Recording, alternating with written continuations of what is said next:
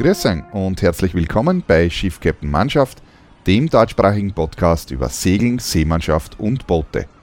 Ich bin Bernhard Fischer und das ist mein Podcast für Seglerinnen und Segler mit technischen Facts und vielen Hintergrundinfos über Segeln und die Seefahrt. In der heutigen Ausgabe möchte ich ein bisschen über die nautische Literatur sprechen, beziehungsweise genauer gesagt das, was ich hier in meinem Fundus habe und welche Quellen ich da immer wieder konsultiere, um gewisse Sachen zu recherchieren. Natürlich sind das jetzt nicht nur Bücher, sondern auch verschiedenste Online-Quellen und ich habe mir begonnen, hier mal mit diesem Podcast jetzt zu beginnen. Selbstverständlich geht sich das nicht aus, in der kurzen Zeit über sämtliche Bücher und Online-Quellen, die ich da immer konsultiere, zu sprechen, aber ich werde einfach ein paar herausnehmen und darüber ein bisschen was erzählen. Wie immer gibt es davor allerdings ein paar Neuigkeiten. Im Jahr 2020 gibt es wieder die Expedition Balagruja. Das ist mein Segeltörn, wo wir zur abgelegenen Insel Balagruja fahren. Balagruja ist die abgelegenste Insel der Adria, die liegt also mittendrin für alle, die ein besonderes Abenteuer haben wollen und nicht nur den typischen Badeurlaub, sondern einmal wirklich wohin segeln wollen, etwas erleben wollen, kann ich das nur empfehlen. Könnt ihr jetzt sofort buchen, auch auf meiner Homepage. Das Ganze heißt Expedition Balagruja. Wir fahren mit einer schönen Segelyacht dorthin. Eine Woche dauert der Segeltörn und zwar von 2. bis zum 9. Mai 2020. Passend zum Thema Literatur möchte ich da auf den Podcast von Hinner Weiler verweisen, der nämlich ebenfalls eine Literaturausgabe oder beziehungsweise ein paar Literaturausgaben in seinem Segelradio-Podcast hat. Die letzte Episode zu dem Thema ist am 19. November erschienen und kann ich nur allen empfehlen. In diesem Podcast unterhält er sich mit Detlef Jens, dem Inhaber der Schiffbar aus Flensburg, über verschiedene lesenswerte Bücher, die zum Thema passen. Als nächstes habe ich ebenfalls wieder einen Podcast-Tipp und zwar dieses Mal von Ümit Uson, der Charterbar Yachting Podcast. Und zwar hat er im November zwei Episoden produziert, die sich mit dem Thema Versicherungen wieder einmal auseinandergesetzt haben. Und zwar geht es ganz konkret einmal um die Yachtcharter-Kautionsversicherung und einmal um die Skipperhaftpflichtversicherung. Das Thema Versicherung ist immer ganz aktuell natürlich und ich kann allen nur empfehlen, sich diese beiden Podcasts auf jeden Fall zu dem Thema Versicherung anzuhören.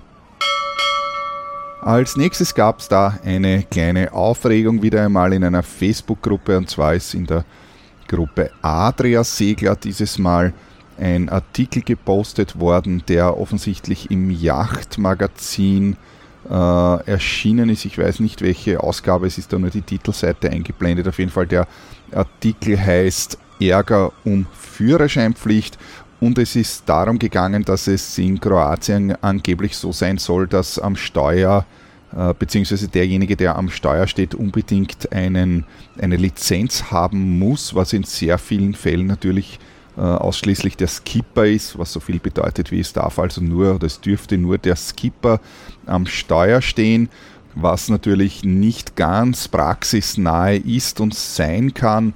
Ganz im Speziellen, wenn man zum Beispiel da natürlich jetzt an Ausbildungsturns denkt, äh, die in Kroatien stattfinden. Ich selbst habe ja im Rahmen von verschiedenen Segelschulen schon Ausbildungsturns gemacht in Kroatien. Klarerweise kann man als Ausbildner natürlich nicht ständig am Steuer stehen, das würde ja die Ausbildung ad absurdum führen. Und auch bei anderen Fahrten ist es ja nicht tatsächlich praxisnahe, dass ausschließlich der Skipper am Steuer stehen darf. Wenn ich jetzt an Überstellungen denke, wo man halt doch dann äh, mehrere Tage durchfahrt, dann kann das natürlich nicht funktionieren. In diesem Thread dazu gab es auf jeden Fall hitzige Diskussionen über alles Mögliche, kann man sich, glaube ich, eh vorstellen. Laut diesem Artikel sind nämlich angeblich Leute kontrolliert worden, die dann hätten Strafe zahlen müssen oder auch Strafe gezahlt haben, weil sie eben nicht am Steuer waren. Unter anderem hat hier Skipper Alex auch äh, dazu kommentiert, er ist der Inhaber der Segelschule B3 äh, und er schreibt da äh, sinngemäß, dass es eben mit den kroatischen Behörden doch immer wieder, ich nenne es mal, mühsam sein kann, äh, er schreibt dann aber auch, dass er bereits seit 25 Jahren in Kroatien segelt und in dieser gesamten Zeit erst zwei Male kontrolliert worden ist und äh, zu diesen Zeitpunkten nicht am Steuer gestanden ist und damals auch nichts passiert ist. Wohlgemerkt schreibt er aber auch, dass das jedes Mal äh, vor Anker war in einer Bucht, wo man klarerweise sowieso nicht am Steuer steht. Ich persönlich kann berichten, dass ich ebenfalls schon sehr lange in Kroatien unterwegs bin, knapp 20 Jahre glaube ich, jetzt sind es schon. Ich muss ebenfalls sagen, ich bin in der gesamten Zeit ein einziges Mal kontrolliert worden, obwohl ich ebenfalls sehr viel in Kroatien unterwegs bin, auch natürlich im Rahmen der Ausbildungsturns. Und wie gesagt, ich wurde ein einziges Mal kontrolliert in dieser gesamten Zeit. Äh, das war allerdings vor nicht allzu vielen Jahren. Ich glaube, es war 2017. Ich war damals ebenfalls nicht am Steuer. Es war bei einem Anlegemanöver in der Stadt Wies und ähm, wir wurden damals kontrolliert und ich kann mich schon erinnern, dass äh, der Beamte, der übrigens allerdings sehr freundlich war, ähm, schon danach gefragt hat, ob derjenige, der am Steuer war, auch eine Lizenz besitzt. Der hatte damals auch eine Lizenz, folgedessen kann ich nicht sagen, was passiert wäre, wenn er keine Lizenz gehabt hätte. Es war die ganze Situation, aber zumindest habe ich es eben so in Erinnerung, war nicht äh, unangenehm. Also der, der Beamte war wirklich sehr freundlich eigentlich und hat auch gesagt, es ist eine Routinekontrolle und hat sich dann die Pässe zeigen lassen und ein bisschen am Schiff geschaut und das war es dann wieder.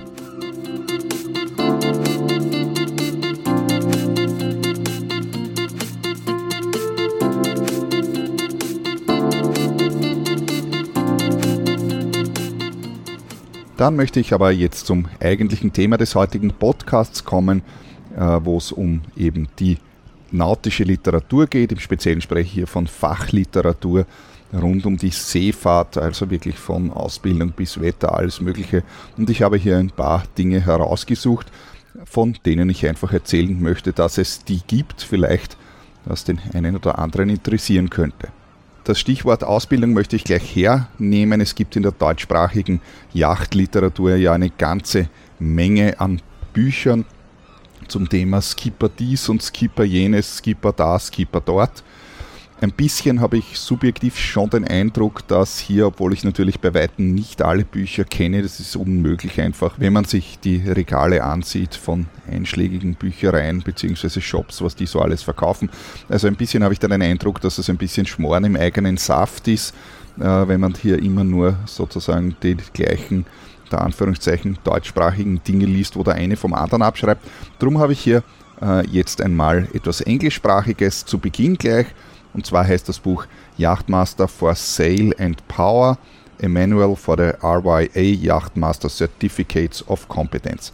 Das ist ein englisches Buch, ist ein Buch, wie der Name schon sagt, zur Begleitung des eben beziehungsweise zur Ausbildung für äh, den Royal Yachtmaster und ist ein ganz ein klassisches ähm, Ausbildungsbuch. Das bedeutet, es ist also der vollständige Umfang von allem, was man wissen kann, was auch in einem deutschen Buch drinnen ist äh, enthalten. Das heißt, es wird hier am Anfang begonnen eben mit Seekarten, mit Kompass, mit äh, Navigation, mit Positionsbestimmung.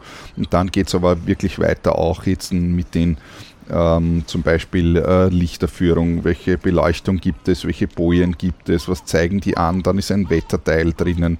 Da geht es unter anderem eben um die ganz klassischen Sachen, hoch, tief, und so weiter, um Wetterberichte, wo bekommt man Wetterberichte her. Und dann kommen auch technische Dinge, äh, wie zum Beispiel, ähm, wie man richtig ankert, wie man auf Bojen anlegt, äh, ein Sicherheitskapitel über Feuer und alles drum und dran. Es ist also äh, wirklich alles drinnen. Am Schluss habe ich hier gerade äh, Bands and Hitches, also da geht es eben um die Knoten zum Beispiel, äh, Knotenkunde. Ich sage mal, steht im Wesentlichen zwar auf den ersten Blick dasselbe drinnen, natürlich wie auch in den deutschen Büchern, aber äh, wie immer, wenn verschiedene Autoren etwas ähm, beschreiben oder ein ähnliches Thema beschreiben, ist der Fokus vielleicht ein bisschen ein anderer und äh, man kann also heraus lesen vielleicht, dass die einen oder anderen Sachen wichtiger sind, die bei dem anderen deutschen Autor vielleicht weniger wichtig sind, wobei ich das jetzt sozusagen da wertfrei in den Raum stellen möchte, was tatsächlich äh, wichtig oder nicht wichtig ist. Aber ich kann nur sagen, ich persönlich versuche immer einen möglichst breiten Blickwinkel auf gewisse Dinge abzudecken, sofern es möglich ist. Dazu passend habe ich da gleich das nächste Buch bei mir, und zwar ebenfalls ein Ausbildungsklassiker, allerdings aus den USA, und zwar ist das The Annapolis Book of Seamanship, das amerikanische Standardwerk für die Seefahrtausbildung Äh, das ist ein Großformat, das ist ein gebundenes Buch, was ich hier habe, ist im Großformat, also A4 sage ich jetzt mal ein bisschen mehr natürlich. Und äh, ist ebenfalls ähm, ein Komplettwerk, in dem über die Ausbildung, also sozusagen über die Seefahrt, genauso wie in dem anderen Buch, äh, so prinzipiell mal alles drinnen steht, auch ebenfalls Wetterkunde, Knoten, Segeltrim und so weiter. Aber es ist in diesem Buch auch ein bisschen ein anderer Fokus und es steht auch ein bisschen was anderes drinnen, sehr interessant. Zum Beispiel am Anfang äh, gibt es ein Kapitel, warum Boote eigentlich überhaupt schwimmen, wie sich die aufrichten, wovon das abhängt und so. Äh, das habe ich in anderen Büchern noch nicht gesehen. Es ist auf jeden Fall sehr interessant auch zu lesen, mit sehr vielen Abbildungen auch und sehr viel Text. Und äh, kann ich ebenfalls nur empfehlen, die Annapolis Book of Seamanship, das amerikanische Standardwerk für die Seefahrtausbildung.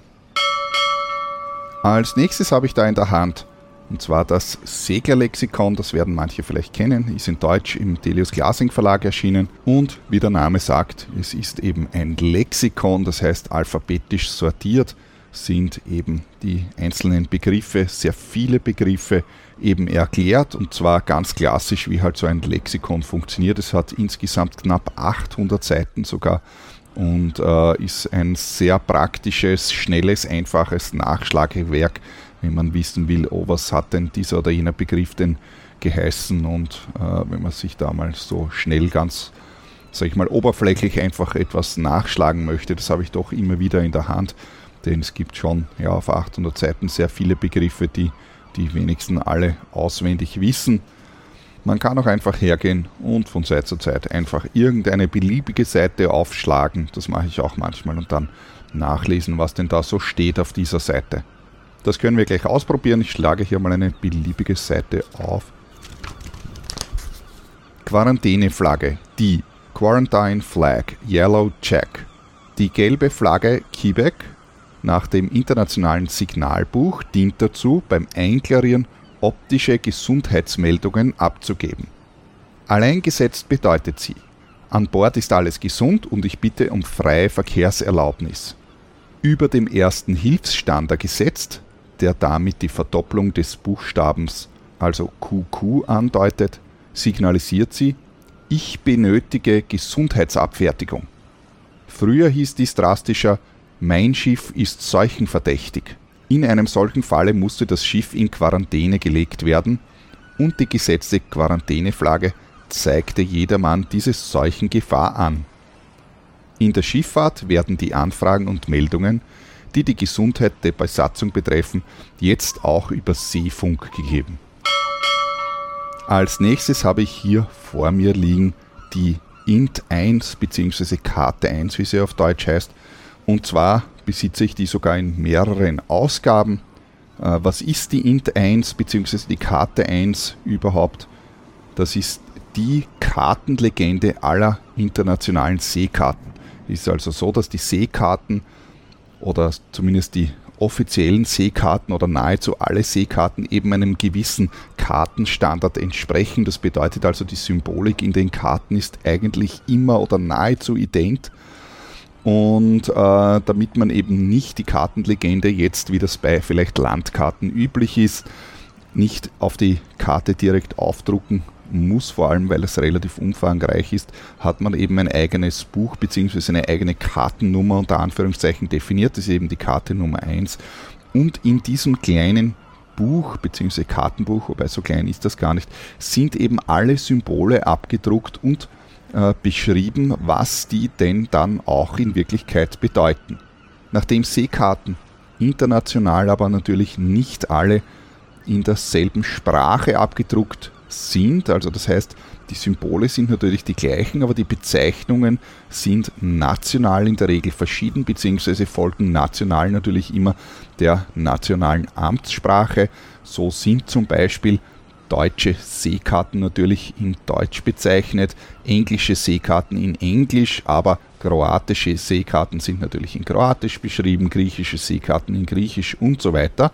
Und dementsprechend gibt es diese Karte 1 bzw. Int 1, wie sie in Wirklichkeit heißt, eben äh, verschiedene, beziehungsweise gibt es eben von dieser Int 1 verschiedene Ausgaben, wo eben die Symbole drinnen sind und dann in der Regel immer mit einer also Übersetzung, das heißt also zweisprachig, wo dann eben die Begriffe in Englisch standardisiert und eben in der jeweiligen Landessprache erklärt sind.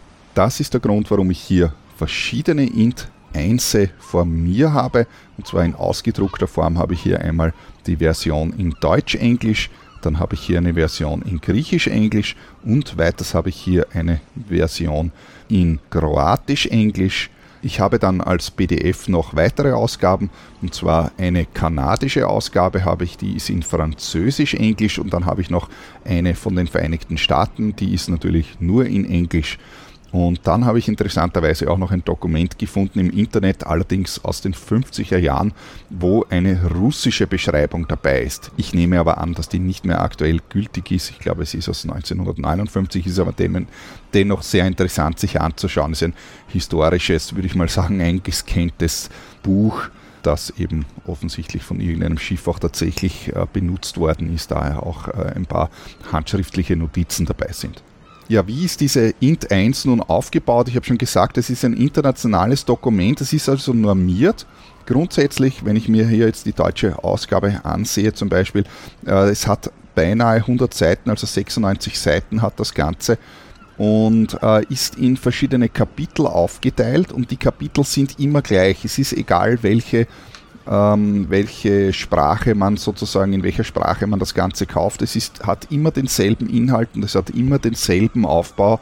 Das heißt, wenn man mit dem äh, Buch vertraut ist, dann äh, findet man auch sehr schnell in einem anderen, also in einer anderen Ausgabe dieselben Dinge, die dann eben in der anderen Sprache eben einfach nur anders heißen stellt sich jetzt natürlich die Frage, warum ist die Sprache denn überhaupt wichtig auf einer Seekarte? Das ist schon wichtig, denn die Symbole sind natürlich Symbole, aber ganz besonders zum Beispiel die Leuchtfeuerbezeichnung ist ja doch in Buchstaben und äh, wenn da jetzt im Deutschen zum Beispiel WRG, also weiß-rot-grün dabei steht, dann steht da im Kroatischen steht dann eben BCZ, was eben weiß-rot-grün auf Kroatisch heißt zum Beispiel und natürlich verschiedene andere Bezeichnungen auch.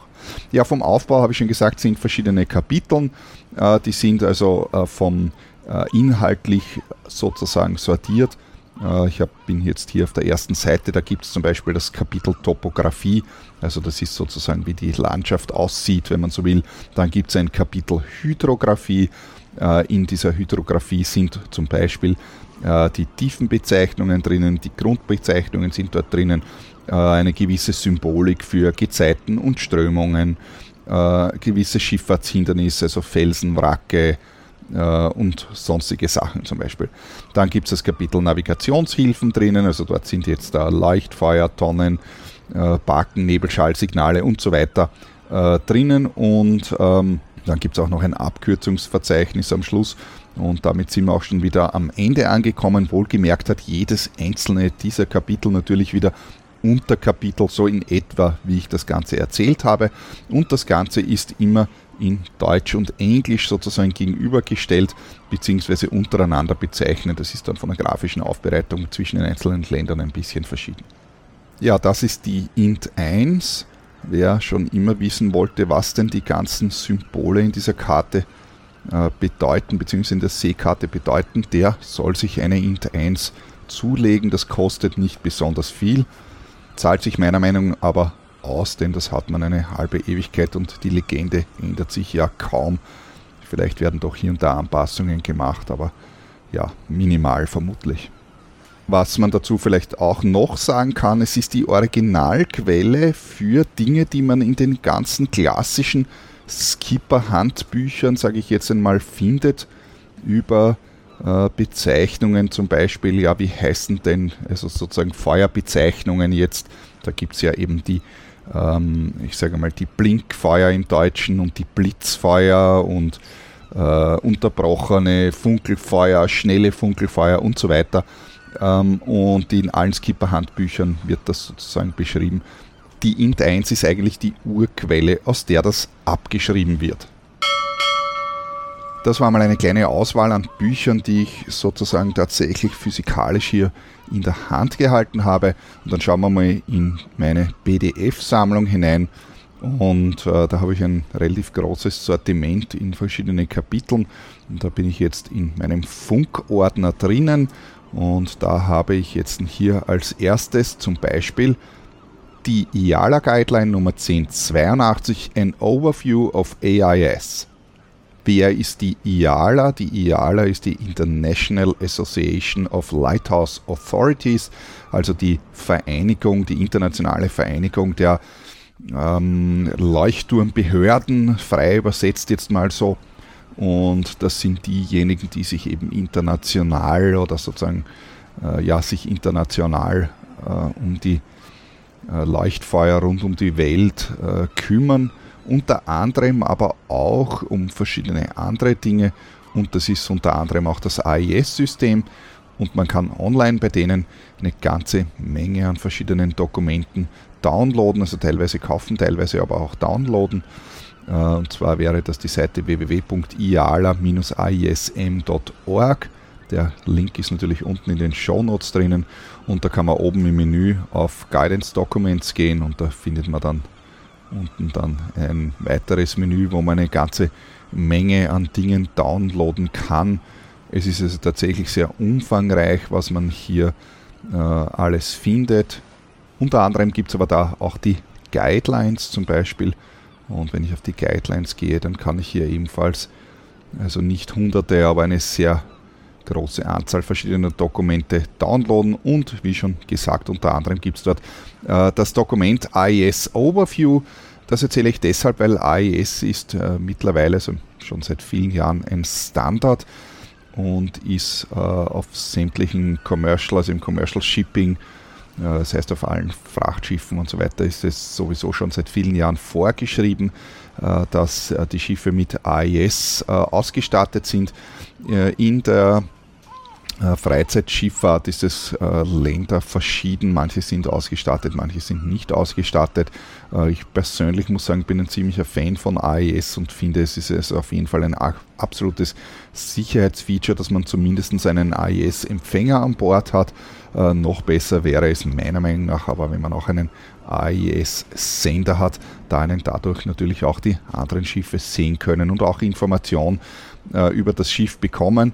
Und in diesem Dokument, das hat 44 Seiten, also es ist ein Overview-Dokument, wird jetzt im Detail erklärt, wie AES tatsächlich funktioniert. Also die Zusammenhänge sind auch ein paar Abbildungen drinnen, ähm, wo die Kommunikation von den Schiffen dargestellt wird. Und das Ganze geht aber wirklich auf technische Ebene hinunter, wo auch also bis hin zum äh, Funksignal, wie also dieses Funksignal tatsächlich funktioniert, äh, wie die einzelnen Sender bzw. Empfänger ihre ähm, ihre Information in das Funksignal sozusagen hineinkodieren, ist da beschrieben. Es gibt auch verschiedene Nachrichtenarten, also es ist nicht nur eine Positionsangabe, die da geschickt wird, sondern es gibt da verschiedene äh, Nachrichten. Also es gibt natürlich ganz klar die Distress-Meldung, äh, eben die Notsituation, aber es gibt einen ganzen Haufen anderer Meldungen auch, die über AES äh, geschickt werden.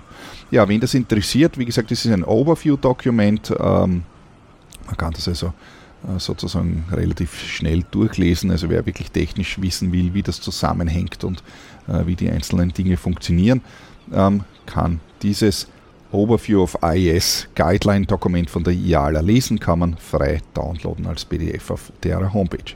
Wer jetzt nicht weiß, was IES ist, also IES ist ein äh, Funksignal, äh, das von eben den Sendern an Bord, sofern eben vorhanden, äh, gesendet bzw. empfangen werden. Also das gibt da sogenannte aktive und passive.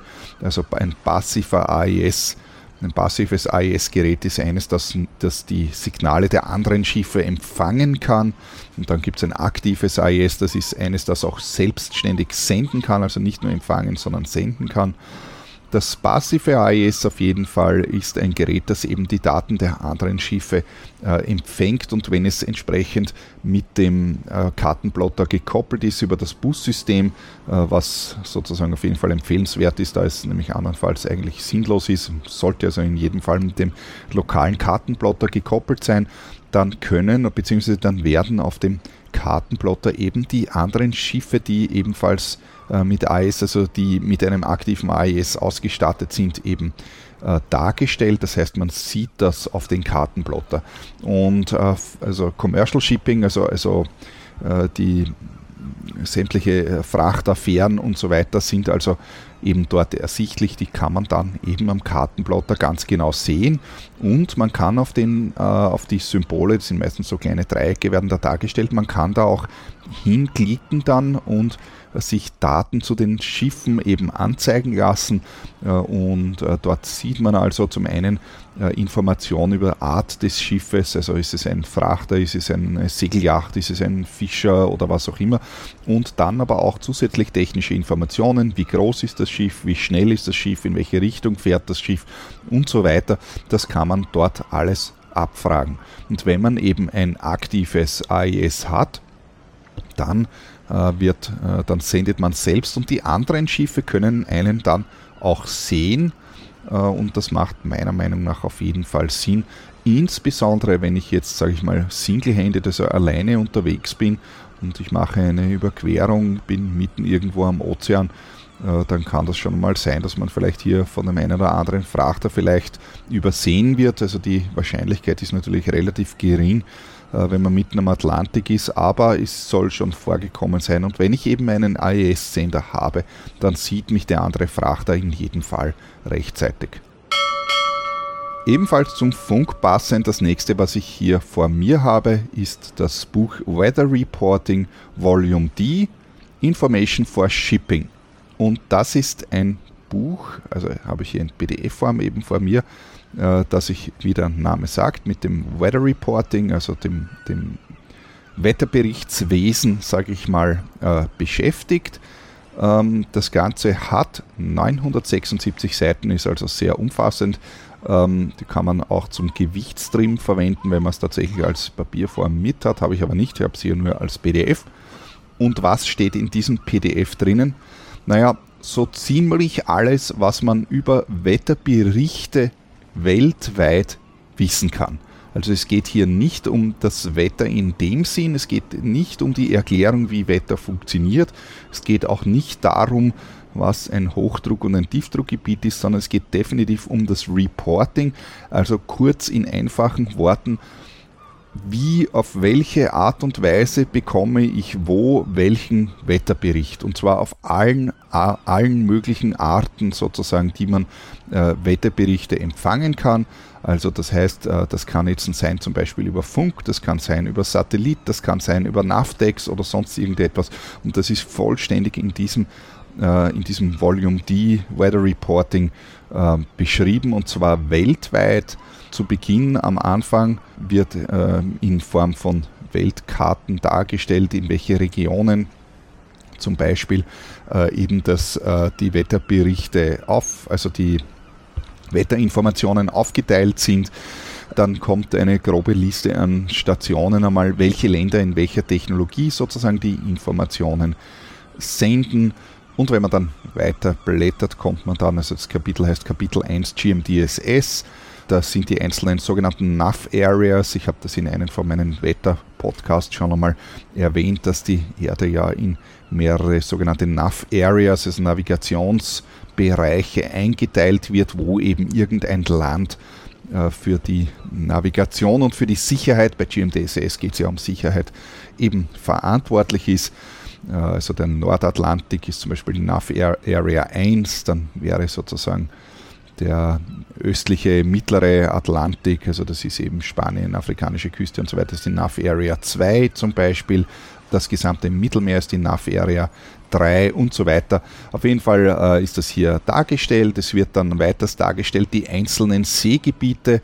Wenn man jetzt äh, einen, jeder, der einen äh, professionellen Wetterfunk schon einmal gehört hat, ich habe ja schon mehrere Podcasts zu dem Thema auch produziert. Zum Beispiel eben habe ich einen Podcast gehabt, äh, wo es um den Melteme gegangen ist. Also das ist der Wind in Griechenland und da habe ich auch über die einzelnen Seegebiete gesprochen. Diese Seegebiete, die sind also nicht, die werden also nicht von dem, äh, demjenigen, der den Wetterbericht schreibt frei erfunden, sondern diese Wetter, diese einzelnen Seegebiete sind eben fix eingeteilt und die Wetterberichte werden eben immer in diesen einzelnen Seegebieten oder für diese einzelnen Seegebiete äh, zusammengefasst, dass sich ein Schiff, das dorthin fährt, sich vorab schon orientieren kann, aha, in welchem Seegebiet bin ich denn und damit man dann auch weiß, welcher Teil des Wetterberichts jetzt äh, besonders wichtig ist.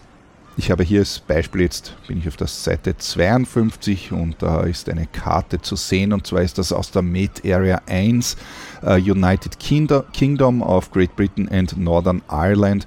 Uh, das ist eine Seegebietskarte jetzt, wenn man sich die Karte ansieht, das ist eine Übersichtskarte des Nordatlantiks und des Arktischen Ozeans teilweise schon, wo die großen Seegebiete dargestellt wird. Das ist jetzt keine englische Detailkarte, sondern es geht eben hier die Karte, da kann man rechts unten kann man England, äh, Europa und eben Skandinavien sehen und links oben kann man Grönland sehen und in der Mitte hier ist äh, Island abgebildet, also nur von der Skala ist eine sehr große Karte und da sind die, äh, ist eben der Nordatlantik in ein paar große Bereiche eingeteilt. Und zwar hat man hier, also ich beginne jetzt im Norden, das ist nördlich von ja, Island ist eben North Iceland, heißt dieses äh, Seegebiet, ist mehr oder weniger direkt nördlich von Island. Äh, dann äh, nordwestlich von Island gibt es die Denmark Strait, ein sehr gefürchtetes Seegebiet. Also das ist sozusagen die Straße zwischen Grönland und Island. Und dann südlich davon gibt es also äh, von Westen nach Osten gibt es eben den äh, West Northern Section, dann East Northern Section und darunter gibt es eben die West Central Section und dann äh, rechts, also östlich davon die East Central Section äh, und so geht das weiter. Also das sind sozusagen die einzelnen Gebiete eben mit Namen sozusagen bezeichnet und wenn eben der jeweilige Wetterbericht aus diesem Bereich jetzt eben von, ich sage jetzt einmal, von dem Wettergebiet West Northern Sections spricht und dann halt dort Winde äh, Gale Force Winds und so weiter irgendetwas äh, vorhersagt, dann bezieht er sich eben auf dieses Handbuch und genau auf dieses Seegebiet hier. Das ist also der Bereich mit den einzelnen Met-Areas. Das geht also wirklich ins Detail hinein bis in wirklich die einzelnen, äh, jeden einzelnen winzigen kleinen Seegebietsteil, den eben die jeweiligen Wetterberichte, äh, die jeweiligen äh, Seefunkstationen sozusagen äh, berichten. Ja, und dann geht es weiter äh, im äh, zweiten Teil dann, äh, noch immer von Kapitel 1, kommt dann eben eine Liste mit sämtlichen Seefunkstationen, die es eben gibt. Äh, dort steht dann immer dabei, ähm, was für eine Übertragungstechnik hier verwendet wird, also eben eine UKW oder ist es eben Kurzwelle oder ist es eben Grenzwelle oder sonst irgendetwas, eben die Funktechnik oder ist es Navtex oder was auch immer verwendet wird. Und dann steht da weiter dabei eben genau auf welcher Frequenz wird dabei gesendet. Es steht auch weiter dabei, auf welcher Position denn der Sender steht. Und dann äh, steht auch dabei, welchen Inhalt, welcher Inhalt hier gesendet wird, um welche Uhrzeiten. Ich nehme da jetzt einfach ein Beispiel heraus, das vielleicht manchen ein bisschen zumindest geläufig ist. Ich blätter also herunter bis nach Kroatien. Wie gesagt, also in dem Buch ist die gesamte Welt abgedeckt und äh, dementsprechend ist es auch sehr umfassend. Kroatien findet man hier, da beginnt hier auf der Seite 255 und da sind jetzt die einzelnen Stationen gelistet auf mehreren Seiten. Ich blätter hier äh, weiter runter bis äh, auf die Seite 258 und hier geht es jetzt auf dieser Seite ist äh, Maritime Radio Station Split. Also das ist der berühmte Split Radio, den manche vielleicht kennen. Und was kann man hier jetzt genau sehen? Hier habe ich unter Split Radio, wird also das aufgelistet. Äh, zum einen ist einmal rechts oben im Dokument ist einmal die Hauptposition des Senders angegeben, also in diesem Fall ist es jetzt 43 äh, Grad 30 Minuten Nord und 16 Grad 29 Minuten Ost. Das ist also die äh, sozusagen Hauptposition dieser Sendestation und darunter sieht man dann eine Tabelle und zwar sind in dieser Tabelle sind fünf Einträge, also fünf Zeilen sind äh, hier eingetragen und ganz links sieht man die sogenannte Mode of Transmission, das ist also die Übertragungsart, in diesem Fall steht hier dabei VHF, das bedeutet also UKW Dann ist rechts daneben ein Buchstabe. In diesem Buchstaben, also in dem Fall ist das A, da ist dann unter der Tabelle erklärt, was denn da der Inhalt ist. Zu dem komme ich dann gleich noch.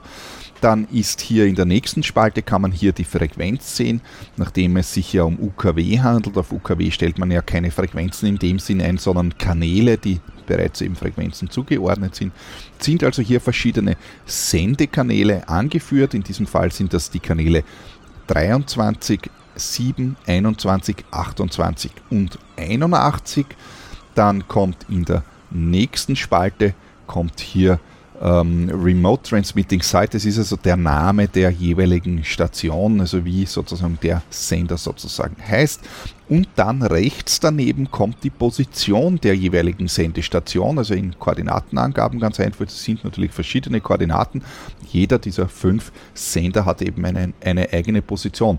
Und mit dieser mit diesem Wissen kann ich jetzt auch beantworten, die Frage, naja, auf welchem Kanal höre ich denn jetzt den Wetterbericht? Das ist eine Frage, die immer wieder auftaucht, wenn man also auf dem Kanal 16 auf UKW jetzt gehört hat, ja, eine Ankündigung über äh, eine Gale Warning zum Beispiel, dann sagt er in der Regel ja durch eben, dass es eine Gale Warning gibt und man sollte auch äh, auf einen der folgenden Kanäle umschalten und dann äh, in der Regel sagt er dann eine Liste von Kanälen an und berechtigterweise taucht dann die Frage auf, naja, auf welchen Sender höre ich denn das dann eigentlich, weil ich habe schon genug Leute getroffen, die dann sagen, naja, bis sie den richtigen Sender gefunden haben, dann ist die Sendung auch schon wieder vorbei.